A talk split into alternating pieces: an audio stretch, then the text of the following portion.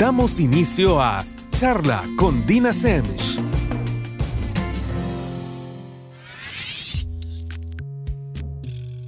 Buenas noches a todos y como ya se nos hizo costumbre, estamos con otra charla más con Dina Semch, como todos los jueves. Para quienes nunca han escuchado el programa, o por lo menos no desde el inicio, mi nombre es Dina Semch y soy psicóloga de adolescentes, adultos y parejas. Además, soy activista por la salud mental, que precisamente implica hacer uso de espacios como el que hoy nos da Radio Láser Inglés para hablar de diversos temas que obviamente tienen muchísima relación con nuestra salud mental. Recuerden que la idea de este programa no es alquilarle a ninguno de ustedes mis verdades, convencerlos de absolutamente nada o lavarles la cabeza. Es simple y sencillamente poner información sobre la mesa de diferentes temas, muy cotidianos, la mayoría de ellos, y que realmente lo que pretenden es que todos tengamos cómo fundamentar nuestras opiniones Recuerden que si ustedes escuchan algo aquí con lo que no están de acuerdo o información que es opuesta a lo que ustedes piensan, está bien, está perfecto. El punto es solamente que la puedan contemplar. Esto no atenta contra sus posturas, al contrario, las fortalece. ¿Por qué? Porque les ayuda a definir por qué piensan lo que piensan, por qué lo ven como lo ven y por qué sienten lo que sienten. Y eso es una ganancia desde todos los ángulos posibles. Pero bueno, entremos un poquito en materia. ¿De qué vamos a hablar el día de hoy? El día de hoy vamos a hablar de cómo identificar a alguien pasivo-agresivo, así como lo escuchan. ¿Cómo lo identificamos? Yo creo que este tema de ser pasivo-agresivo es, es uno de esos términos que de repente hacemos uso sin saber exactamente qué implica. Hay gente que tiene la idea de que alguien pasivo-agresivo quiere decir alguien que es agresivo pero que no lo muestra tal vez de la manera que estamos acostumbrados. Entonces decimos, ok, alguien pasivo-agresivo es alguien que no tira cosas cuando se enoja o alguien que no necesariamente me suelta un golpe. miren, bueno, por ahí va, pero, pero, realmente el tema de ser pasivo-agresivo no es algo tan evidente como creemos, no es algo fluorescente. Y una de las cosas que pasa precisamente por no ser tan evidente, por tener como esta, esta situación sutil de trasfondo, es que nos lleva a pensar que podemos estar haciendo una interpretación inadecuada de la situación. O, peor todavía desde mi punto de vista, empezamos a normalizar una serie de conductas que nos llevan a un a dudar de nuestros propios parámetros. Empezamos a decir, no, realmente sí, tal vez yo me tomé a mal ese comentario o tal vez sí, yo soy el problema en esta situación. O está bien que alguien se refiera a mí de esa manera si después hace tal comentario. Ya, ya vamos a ver, por eso es que no, no entro mucho en detalle, yo sé. Pero ya les voy a contar qué tipo de cosas son las que pueden identificar. El punto de este programa, aclaro en particular, y de exponer este tema también, no es que usted ande por la vida destapando gente pasivo-agresiva o que de alguna manera los desenmascare o los ponga en evidencia ante todo el mundo. No, yo creo que eso es como una pérdida de tiempo. Es simple y sencillamente que seamos capaces, cada uno de nosotros, de identificar ciertas conductas que caracterizan a alguien pasivo-agresivo para que esto nos haga tomar decisiones no más lindas, sino más eficaces para relacionarnos con estas personas y movernos dentro de las dinámicas que establecemos con, con estas personas. Yo sé, yo sé. Muchos de ustedes están pensando, yo, ¿para qué me quiero relacionar con un pasivo agresivo? Mire, no es así democrática la situación. Muchas veces estamos en situaciones laborales, estamos en situaciones familiares y no es tan simple como decir, ah, no, sí, no, no se me antoja. Esto de estar con un pasivo agresivo no, no, no es lo mío, así que me retiro con permiso. No, no funciona así. Resulta que hay un montón de gente que ha aprendido a ser pasivo agresivo, muchos de ellos sin darse cuenta, y es la forma en la que encuentran para relacionarse con los demás. Y no los estoy justificando pero aquí lo que estoy diciendo es que realmente la persona que a duras penas podemos administrar dentro de esa situación, digo a duras penas porque no siempre somos el éxito que creemos que somos, es a nosotros mismos. somos la variable que podemos manipular dentro de esa operación matemática. Y obviamente si venimos y esa variable la planteamos diferente, el resultado de esa dinámica va a ser diferente. Y obviamente disminuimos los costos. Esto obviamente hace que no se trata de no dejamos ganar al otro, no, es que nosotros nos mantenemos en una posición donde somos capaces de tomar una situación que consideramos negativa y que no vamos a debatir si es negativa o no, pero la logramos poner lo más a nuestro favor posible. Yo creo que aquí también hay que aclarar algo y es que no le estoy bajo ninguna eh, circunstancia dando este, estas características maquiavélicas y de este nivel de motivación que muchas veces le asignamos a, la gente que es pasivo-agresiva. Estoy hablando simple y sencillamente de que todos somos agresivos y la parte pasiva es la manera en la que muchas veces aprendimos a sacar esta agresividad. No estoy diciendo con esto que tendríamos que andar como que viéramos en un planet, en, un episodio de Animal Planet, porque hay 3 millones y la tanta de años de evolución que hacen que seamos diferentes, que tengamos capacidad de razonar y que por ende la manera en la que decidimos canalizar o cómo decidimos resolver nuestra agresividad hace una diferencia y además es responsabilidad nuestra. Ojo. Pero ¿qué pasa? También no podemos negar que en nuestro cerebro hay esta partecita donde somos animalitos.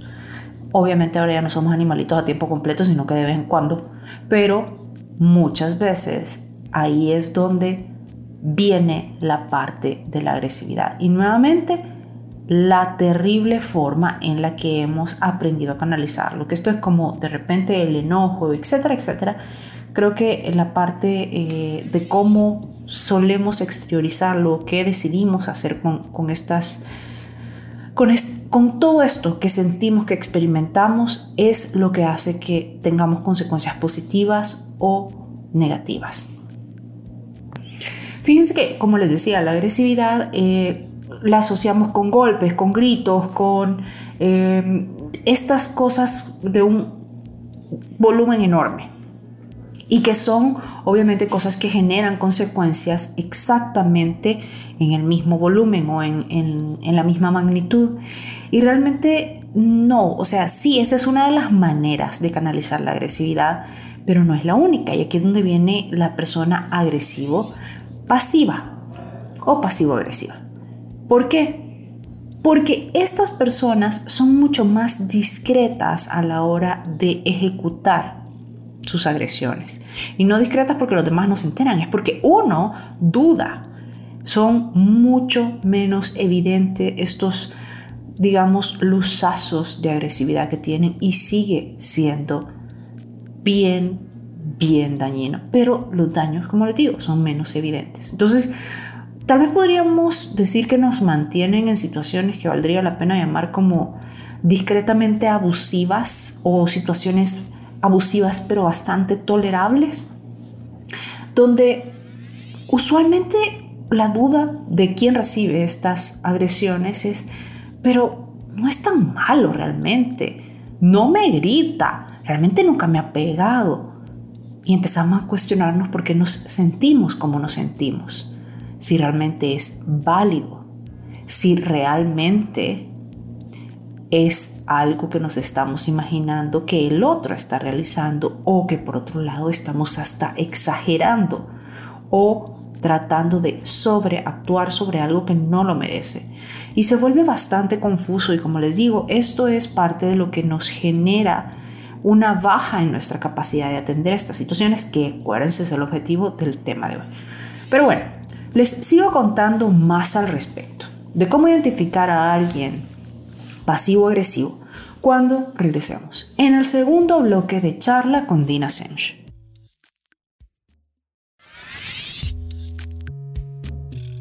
Estamos de regreso con el segundo bloque de charla con Dina Semch. ¿De qué estamos hablando el día de hoy? Estamos hablando de cómo identificar a una persona pasivo-agresiva.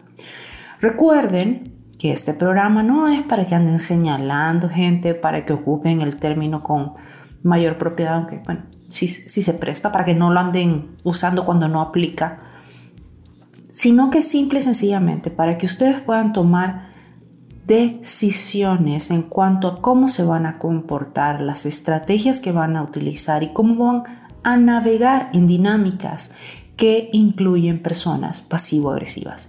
Pero precisamente para poder tomar ese tipo de decisiones hay que saber identificarlas. ¿Por qué? Porque no, no es tan simple como decir, ay, no, yo con pasivos-agresivos no me relaciono. Miren, no funciona así la vida. De repente uno está en un ambiente laboral, en familia, en N cantidad de situaciones, algunas de ellas que tal vez ni siquiera va a repetir, no por gusto propio por lo menos, y se tiene que relacionar con este tipo de personas. Y aquí, nuevamente, el que se enoja pierde. Aquí sí aplica.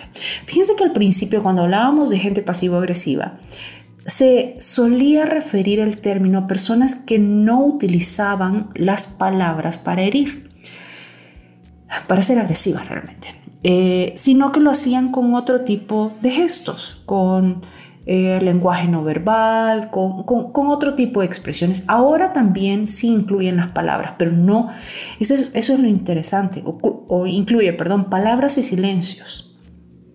¿Por qué? Porque alguien pasivo-agresivo, esa es una de las cosas que hace. Muchas veces usa el silencio con esta destreza, pero también las palabras.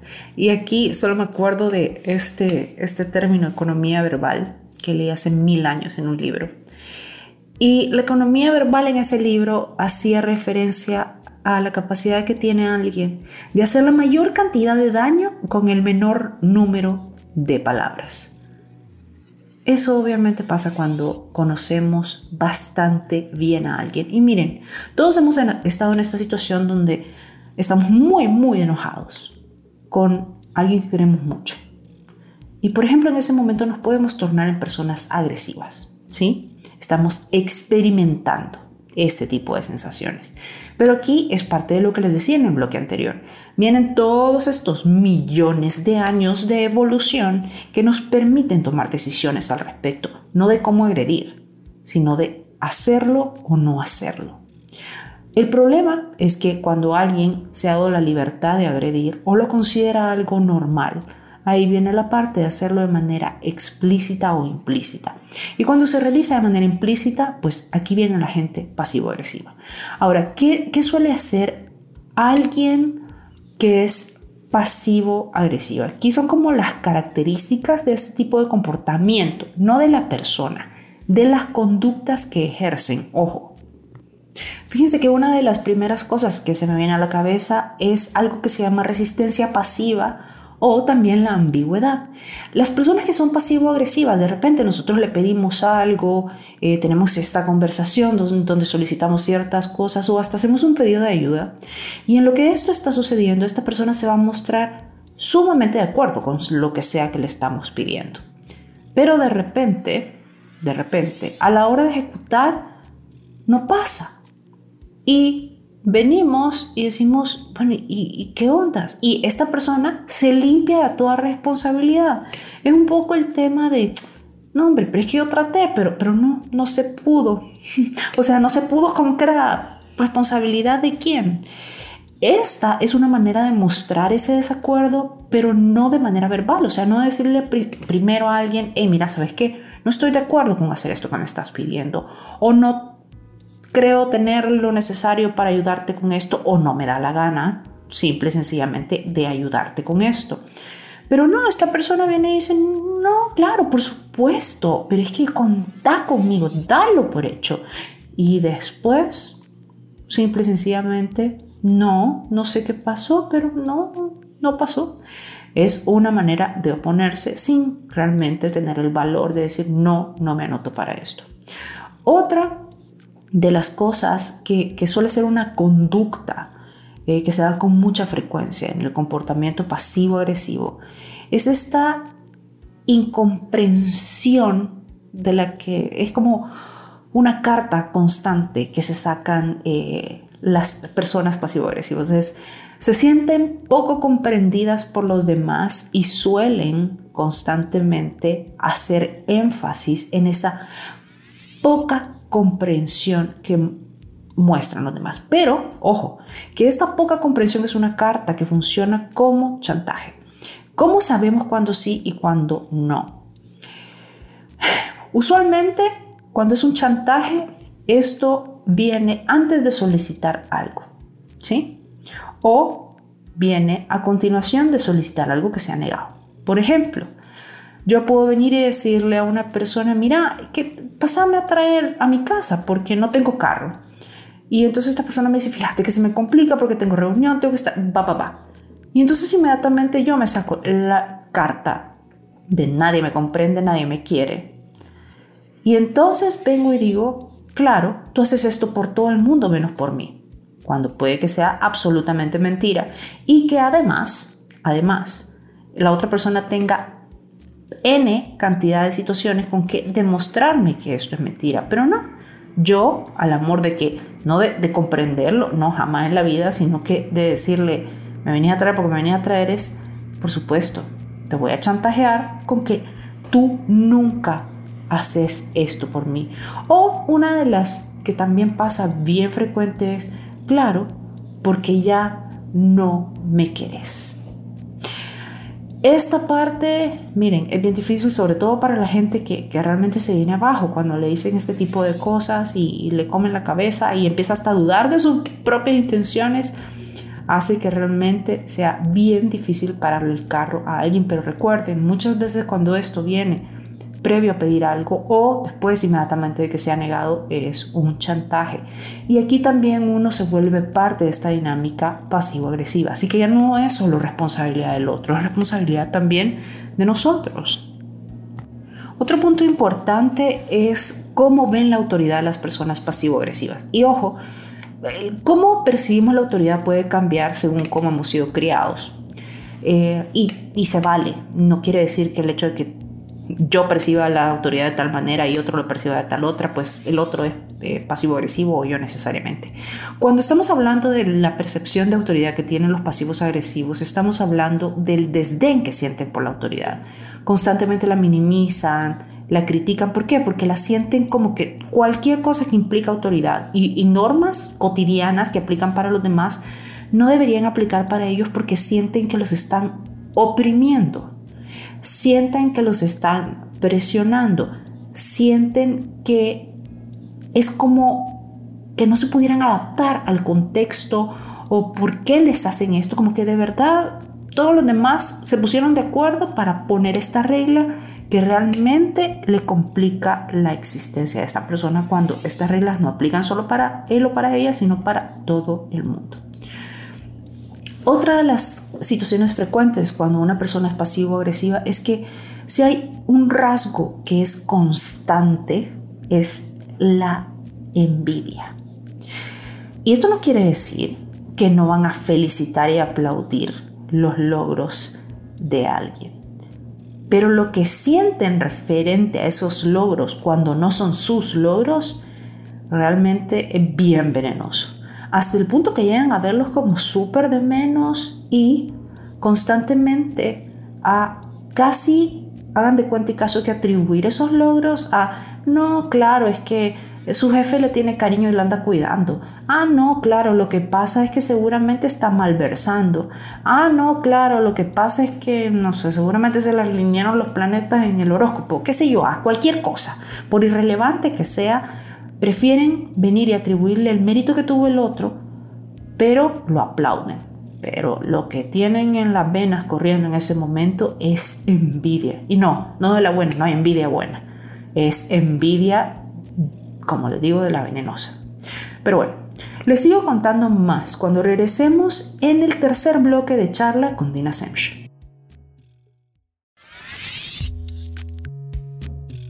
Estamos de regreso con el tercer y último bloque de charla con Dina Semch. ¿De qué estamos hablando el día de hoy?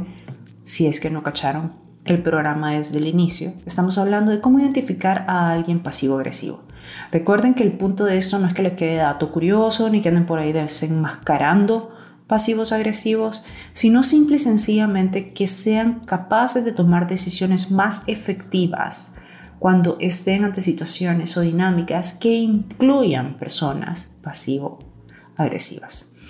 Ahora, eh, ya vimos varios puntos con quienes son pasivos agresivos. Primero, realmente esta, este, este no me querés, esta resistencia pasiva, eh, también cómo se relacionan con la autoridad, que creen que todo los oprime y que nada aplica para ellos. Eh, también el, el tema de la envidia, que es un rasgo sumamente frecuente en las personas pasivo-agresivas. También se quejan un montón de su mala suerte. ¿Sí? Como, como nos quejaríamos nosotros de que no, o como que me quejaría yo, por ejemplo, de que no me gano la lotería cuando jamás en la vida, nunca, nunca, nunca compro un solo billete de lotería. Pero digamos que es una queja un poquito más eh, lastimera. Es, es una tendencia bien pesimista de la persona pasiva-agresiva. Pero tiene como objetivo realmente, primero, no tomar responsabilidad. ¿Por qué? Porque la culpa de lo que les pasa la tienen otros o factores externos, eh, no sé, el destino y demás cosas. Y hagan de cuenta y caso que todos estos factores constantemente se ensañan y van en contra del pobre Juancito pasivo-agresivo. Cuando no es así. Una de las cosas que todos deberíamos hacer para poder evolucionar y en todo caso tener diferentes resultados o resultados más cercanos a lo que buscamos en la vida es ser capaces de definir qué decisiones tomamos para poder cambiarlas si no nos gusta el resultado o repetirlas si no gusta el resultado. Pero las personas pasivo-agresivas se consideran todo el tiempo víctimas de las situaciones. Y obviamente si nos consideramos todo el tiempo víctimas de una situación hace que todo sea complicado y que todos y todo tengan la culpa. Y de verdad da la sensación de que el mundo se despierta y se duerme pensando cómo hacernos las cosas difíciles, cuando realmente no, no es así. Otro punto es que y es, este, para mí siempre me ha llamado la atención, la gente pasivo-agresiva es como que oscila constantemente entre ser desafiante y estar arrepentidos. Esto implica muchas veces, les voy a poner una de las típicas que se me ocurre, usar información que ustedes les han dado en su contra. ¿sí? Y que tal vez a alguien de muchísima confianza que es pasivo-agresivo va a usar esa información en su contra durante una discusión. Y después cuando usted le diga, mira, ¿por qué dijiste eso? No te vuelvo a contar nada, etcétera, etcétera, viene el rollo de, ¡Ah! Yo no dije eso. O no, no me refería a eso, buscando como una salida de emergencia. O hacer cualquier otra cosa por generar sentimientos de lástima, que sigue siendo, como les digo, igual de falso porque no hay un arrepentimiento tal cual. Otra cosa es cuando de repente a un pasivo agresivo le delegamos un trabajo que no quiere hacer, y eso tiene mucho que ver con la resistencia pasiva, empiezan a hacerlo mal o empiezan constantemente a comportarse de manera torpe. En vez de decirnos, mira, ¿sabes qué? No, empiezan a hacerlo de manera sumamente torpe.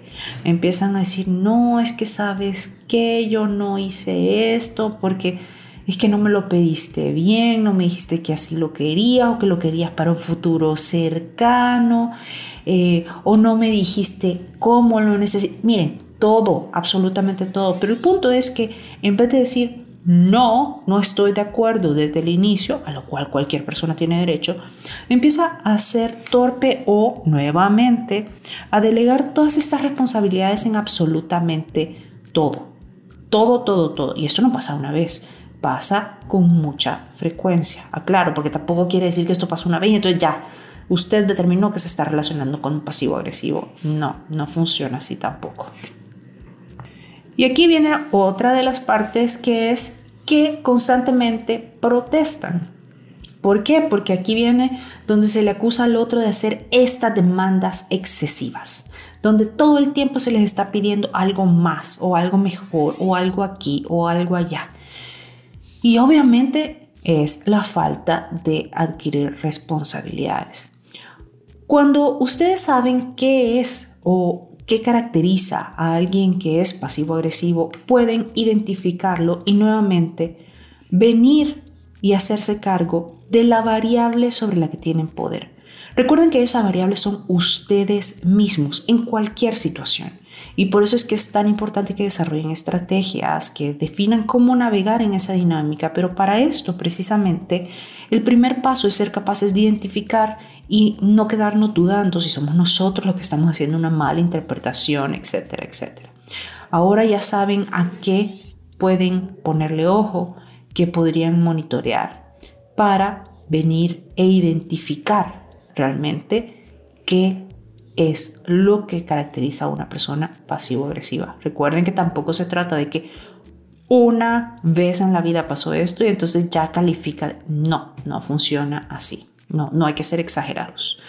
Pero bueno, si quieren saber más de este tema, o si quieren escuchar todo el programa, recuerden que pueden encontrar el podcast en mi página de Facebook o en mi perfil de Instagram en las historias.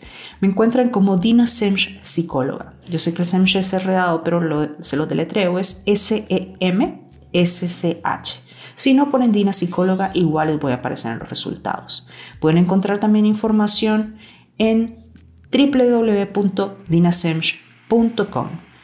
Si quieren información sobre la clínica, sobre atención, sobre cualquier psicólogo del equipo, pueden llamar al 2264-5212 y si son de los míos y no les gusta hablar por teléfono, pueden escribir por WhatsApp al 74819977.